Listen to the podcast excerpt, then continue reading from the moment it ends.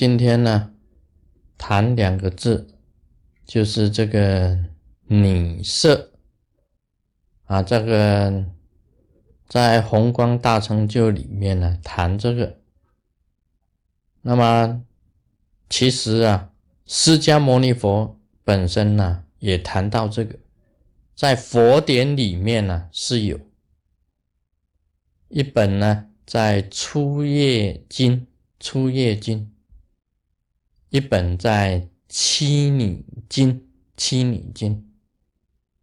那么《初夜经》里面是这样子的啊，有一个人，他有一个很漂亮的这个女儿啊，结得非常好啊。最后呢，他终于想到，这么好的这美女呢，应该要送给啊最伟大的人物。就他要带去见释迦牟尼佛，他说是要把这个美女，就是要送给这个啊供养供养给释迦牟尼佛。那么佛陀啊也是看了，但是这个这个人就对佛陀讲：“我的这个女儿这个头发很漂亮。”佛陀讲了。这个你你女儿的头发是毛，猪毛也是毛，同样都是毛，啊，这个这个人呢，他又讲，我女儿的眼睛呢，很美，很漂亮的，我不记得佛陀怎么讲，但是我替他补充，这个水晶啊。这个水晶的珠子，或者是这个玻璃珠啊，这个彩色的玻璃珠，比那个眼还美。这是我讲的，这个经典上没有 啊，经典上没有的。这个人也讲，我女儿的这个脸型啊，很漂亮，很漂亮，很好。佛陀怎么讲？他说那只是几片呢骨头啊。骨骨头啊，去结合起来啊！你女儿的那个脸呢，只是几片这个骨头去结合起来。然后那个人又讲啊，我女儿的这个腰啊，那个曲线呢，那个腰啊，很好的。佛陀讲，水蛇的腰啊更好啊。这个不是佛陀讲，是我讲。啊，水蛇的腰啊，更曲线更美。但是佛陀啊，在这个初夜经里，他有真的是有提到，脑里面呢只是脑子，身体里面呢这个心啊、肝啊、脾、肺啊、肾，全部都是腥臭无比，都是腥臭无比。这个一压榨，都只是剩下汁汁。哪里是美？但是释迦牟尼佛就访问那个人：“你女儿哪里是美？哪里是美？”所以就请他这个人呢，把他的女儿带回去，带回去。其实释迦牟尼佛也不用啊，不用把他的，把他女儿叫他这，他献给佛陀，佛陀啊可以做别的用途。其实不用他带回去，可以出家吗？可以教他修行吗？也是算度化一个人呢。当初佛陀为什么要给他送回去呢？这是《初夜经》里面记载，因为佛陀那时候名气很大，自己本身来讲修行也很高，境界很高，很有名望。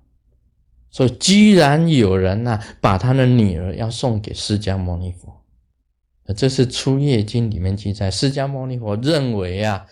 这个女色头华跟猪毛差不了多少，几片骨头合起来，那个腰也不过是水蛇的腰，水蛇的腰还比较滑呢，还比较柔软呢，还更有曲线。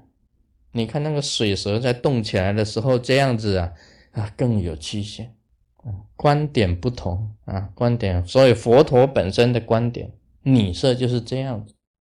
往里面看，下半身啊，全部都是尿跟屎，上半身呢都是心血，那丢在地上都没有人，都要鼻子要淹起来。所以释迦牟尼佛在这个《初夜经》里面呢，谈到了女色本身来讲下，其实是这样子。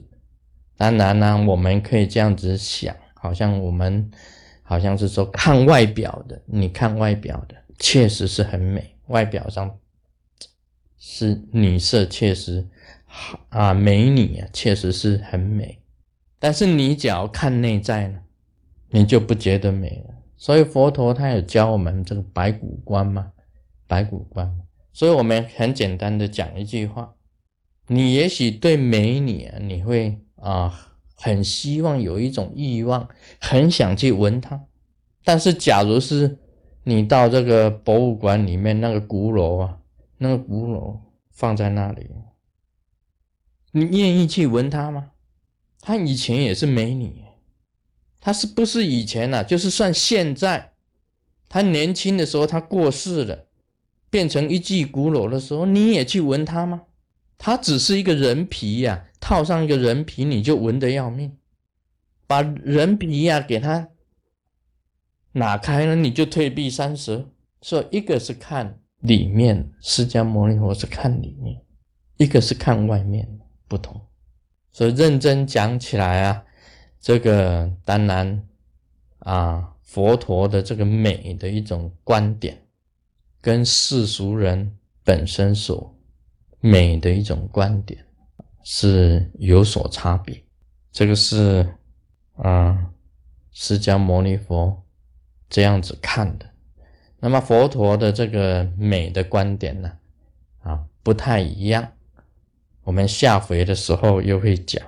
那么每个人呐，这个学佛的人呐，对于这个女色方面呢，假如是说是男的修行行者。对女色方面，应该有怎么样子的啊一种观念呢？我认为啊是这样子的，女色本身呢是给我们的一个考验，是给男的行者的一个考验，一个考试，一个考验。你必须要超越他，而不是完全去拒绝他。你也可以教导这个啊你的。